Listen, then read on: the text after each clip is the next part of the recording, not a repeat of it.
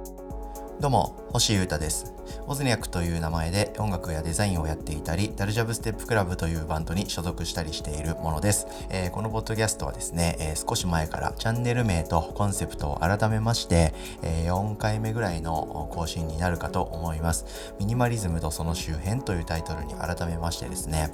僕の生き方とか考え方の中心になっているミニマリズムというものについてお話ししていきたいなと思っております。結構面白い新しい角度の情報が多いんじゃないかと思いますのですっきりさっぱりとね豊かな暮らしのきっかけになればなぁなんてことを思ったりしております。楽しんで聞いていってください。よろしくお願いします、えー、まず一つあのお知らせさせていただくと僕の本業といいますか、えウォズニャックというソロの音楽のプロジェクトがありまして、新しいグッズを出しました。えー、もう、それ、それぞミニマリズムという感じで、えー、激ほぼ無地のデザインのですね、えー、パーカーとかトートバッグとか、えー、ロンティー再販とか、えー、あれこれ少し出しましたので、よろしければ概要欄貼っておきますので、えそちらから僕の公式のベース飛んでみてチェックしていただけたらすごく嬉しいです。よろしくお願いします。ということで今日はですね食事の話をしてみようかなと思っております。食のミニマリズムとでも言いましょうかね。うんなんか僕がやってみてる食生活のスタイルがありましていろんな経緯を経てるんですけど今僕は結構納得のスタイルにたどり着いておりましてその経緯とかを話してみたいなと思っております。今ですね、え僕自身が、えー、やっている食生活はいわゆるビーガンってやつっす。ベジタリアンとかそっち系のやつっすね。はい。えー、自分で選択できるときはっていう前提が入るので、まあ、あくまでも僕の中でやっているという感じなんですけど、えー、ビーガンです、僕は。ビーガンになりました。でその話とかあ、それが何なのかみたいな話をちょっとしてみたいなと思っております。で、ビーガンってそもそもご存知です？皆様言葉として、スタイルとして。はい、ベジタリアンっていう言葉は結構認知が得てると思うんですよね。まあ、言葉の通りというか、なんかベジタリアンってベジタブル野郎みたいな意味の略でベジタリアンって思われてると思うんですけど、実際そうじゃなくて、なんか元気でなんか活発だみたいなベジタスって言葉があってそういう人みたいなところから来てるらしいんですけどまあお肉を食べない系の解釈でいいと思います。そういう食事のスタイルの一つなんですよね。で、えー、ベジタリアンの中にもですね実はいろんな種類のなんちゃらベジタリアンっていうのがいっぱいあるんですよ。はい、僕は勉強して、えー、近年得た知識なんですけど例えば乳製品は食べるよと、うん、とか卵は食べるとか卵と乳製品は食べるとか魚はもう OK とか鶏肉までは OK とかなんかねいろんなここは OK という線引きが人によって文化によって国によって違うんですよね。でそれによってですね名前も変わってきましてなんとかベジタリアンっていう風に名前が変わったりします。ラクトベジタリアンとかオボベジタリアンラクトオボベジタリアンペスコベジタリアンとかで、えー、そのペスコは魚とかそういろいろな意味につながっているんですよね。で、えー、みんなに言えることは肉は食べないっていうのは共通認識。で、その先がいろいろ違ってくる。それが〇〇ベジタリアンの〇〇の部分に入っていくんですよね。で、僕が最近たどり着いたこのビーガンというスタイルは、それの最終形といいますか、動物性のものを全部食べないってやつで。で、僕今それです。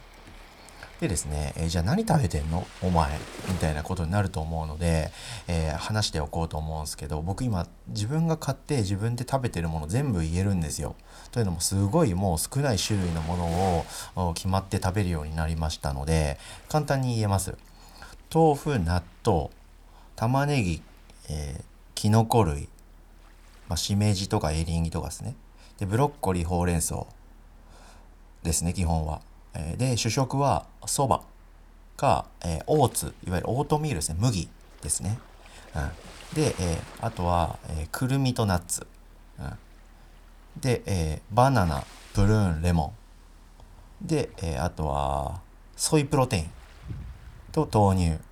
で紅茶の茶葉買ってあると、うん、で、えー、砂糖的な要素は蜂蜜。であとは味噌。醤油。ぐらいですね。あとは各種香辛料とか調味料とかという感じです。うん。でお肉とか卵とか乳製品は段階的に僕全く食べなくなってですね結果今何も買わないし自炊では食べないんですけど寂しさとかは今全然なくてむしろですね豆すげえなとか発酵食品半端ねえなとかそういう感動とか発見をこの年になってしているので食事が今すごく楽しいです。でですねベジタリアンになっていくっていうのはほとんどの人間がですね生まれてからいきなりベジタリアンとかいきなりヴィーガンって人ほぼいないんですよ。で、えー、生きている途中でですね何でも食べてたところからある日心を座してですねあじゃあ肉食べるのやめてみようかなとかあもう肉食べないとかいろいろ気づきとか変化があって後天的にみんなベジタリアンになるんですね。ほとんどの人は。それにはですね倫理的な理由だとか環境問題を懸念してとかすごくいろんな理由があるんですけどあくまでも僕は興味です。興味があるんですよまずは。食べなくなったらどうなるんだろうみたいな。あとは健康っていう側面がありますね。その食べなくなったらどうしようの隣にある感情で食べなくても健康でいられるのかなとかむしろ食べない方が健康になれるのかもとかそういう興味ですね。あとはミニマリズムですね。要素とか登場キャラを少なくしていって生きてみたいなとこういう気持ちが僕は心の中のど真ん中に軸としてあるのでそういう視点で僕はベジタリアンを経てビーガンになってきてます。一つずつ話していこうかな。まず興味っていうところに関してはですね、えー、まあさっきも言いましたけど単純な話で、えー、動物性のものを食べなくても生きていけるのか知りたいっていうことです。でそこからですねまずはお肉をやめてあ全然いけるなと。あじゃあ魚もやめてみようかな。あ全然いけるいける。まあ体もおかしくなんないし。えじゃあ例えばヨーグルトとかそういうクリームクリームというかそういう乳製品ですね。あれ？それは？ああいけるいける。みたいなで最後に僕卵が残ったんですよね。卵はタンパク質がすごい効率的に安価で摂取できるんで取ってたんですけど。ああじゃああと卵を残すのみかと思って。あじゃあ卵もちょっと買うのやめてみようかなと思って。でもあ全然いけるわ。みたいな感じで今は何もなくなったという感じです。なので結構興味本位で始めたっていうのが一つですね。でそれにつながる形でそうなってですね健康面は大丈夫のなのかというところなんですけど大丈夫です。全然大丈夫です。で、えー、無知な僕だったらダメだったかもしれないですね体のバランス崩してたかもしれないですけど僕は去年の初頭にですね栄養とか食事に関する勉強を結構しまして、えー、知識がつきましたでお肉を食べているメインの目的は多分タンパク質だと思うんですよね。で要するにじゃあそれを他の食べ物で補給できていればいいんじゃんということです。まあ厳密にはいろいろあるんですけどざっくりした話としてはそういうことかなということで、えソイプロテインとかお豆腐とか納豆あとブロッコリーとかあとは豆乳かそういったもので僕はタンパク質を摂取しておりますので、えー、問題ないかなと。だいたい体重との数字の1倍から1.5倍。で単位はグラムに変えると。それぐらいのタンパク質を1日に取ればまあまあ問題ないかなという感じです。で僕は今60キロなので60グラムから90グラムとか100グラムぐらい1日タンパク質を摂取できれば OK かなみたいなところにたどり着いて、えそれに基づいてあれこれ買い物とかチョイスをして今に至ってるんで、え健康面は今のところ全然大丈夫です。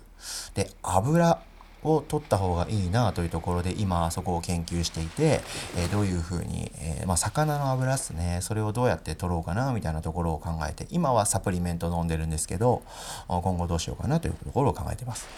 で、えー、まあ、このチャンネルの一応軸として掲げているのでそこについても触れたいんですけどミニマリズム的視点ではどうなのかというところですけどこれすごくいいですね。